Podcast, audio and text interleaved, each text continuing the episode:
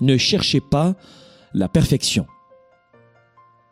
Ne cherchez pas la perfection. Dans tout ce que je fais, je le fais avec cœur, avec passion, avec expertise, et je fais toujours de mon mieux. Je suis engagé à 110%. Mais si, oups, euh, je fais une erreur, euh, je, je, euh, j'en sais rien, peut-être que j'hésite dans ce Sparkle Show, ou je me trompe de mots, je continue. Je continue, pourquoi? Parce que je ne cherche pas la perfection, et c'est ce qui vous détruit la perfection. Comment vous savez que fin juin 2020, euh, fin juin 2020, nous allons proposer un bootcamp, un séminaire de deux jours uniquement pour les entrepreneurs ou les gens qui veulent devenir entrepreneurs. Ça va s'appeler Business 110, le bootcamp. C'est deux jours qu'on va faire à Paris uniquement fin juin 2020.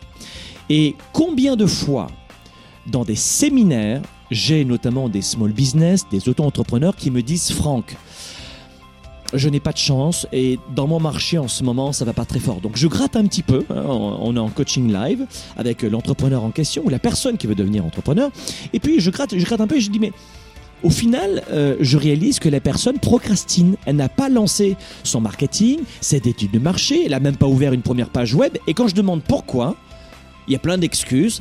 Et au final, j'entends, euh, je suis pas prêt ou prête. Et j'entends au final, qu'est-ce qu'on va dire de moi? On va me critiquer, on va me juger. Si c'est pas parfait. Et ce besoin incroyable de perfectionnisme, ce besoin de perfection vient d'où? De votre besoin incommensurable d'être aimé. Et bien souvent, pour être aimé et apprécié des autres, il faut d'abord commencer par s'aimer soi-même. Et je réalise que ce n'est pas le cas. Manque d'estime de soi, des boulets que l'on traîne dans le passé, manque de confiance en soi. La psychologie, c'est 80% de la vie d'un entrepreneur et de la réussite d'une entreprise. Vous avez des collaborateurs, ils seront à la hauteur au niveau du cœur, de la spiritualité, du leadership, de celle de, euh, du, du patron, du manager direct. Et surtout du fondateur. Vous avez les collaborateurs que vous méritez, croyez-moi. Et surtout, leur degré de leadership, c'est le vôtre. Et alors, j'entends les patrons qui disent je n'ai pas les bons employés. Après, j'entends les employés qui disent je n'ai pas le bon patron. Il faut sortir de cette spirale infernale et se rappeler surtout qu'il y a un moment donné, on a tous plus ou moins besoin d'être aimés. Quand vous allez comprendre qu'il existe des milliards de façons de réussir, mais qu'il en existe certainement une seule qui va assurément vous amener à échouer, c'est le besoin de plaire à tout le monde, vous aurez compris comment réussir notamment dans votre carrière ou, si vous êtes employé ou entrepreneur, dans vos affaires.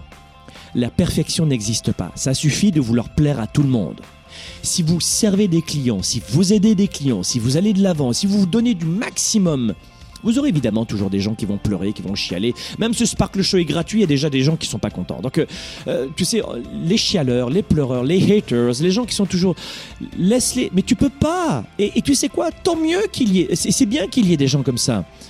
On a besoin de d'ombre pour faire sortir euh, une très belle photo. Euh, il y a toujours une ombre au tableau, vous êtes d'accord? Une très belle photo, elle a du contraste, elle a des ombres, c'est la même chose. Vous avez besoin d'ombre pour progresser, pour faire la différence et pour voir euh, les gens avec qui vous vous sentez bien et les autres non. Mais ne cherchez pas à être aimé de tout le monde. Et souvent, ce qui vous empêche d'avancer dans vos agendas, employés, entrepreneurs, étudiants, chercheurs d'emploi, et j'en parle dans cet agenda 110, une méthode qui va vous aider, mais cessez en permanence de vouloir plaire à tout le monde. C'est ça qui vous freine. Et c'est ça qui vous demande aussi souvent à être parfait, qui vous pousse à être parfait. Et puis évidemment, ça, c'est, ça arrive de votre éducation. C'est un conditionnement. C'est, latent en vous. Euh, papa, maman étaient probablement dans cet axe-là et vous avez été puni. Euh, t'as mal rangé ta chambre et pour faire plaisir à papa, il fallait bien ranger ou maman, il fallait bien ranger ta chambre, etc., etc. Et, et c'est resté en vous. Et ça s'est amplifié avec les embûches et les claques que vous avez prises avec les relations humaines.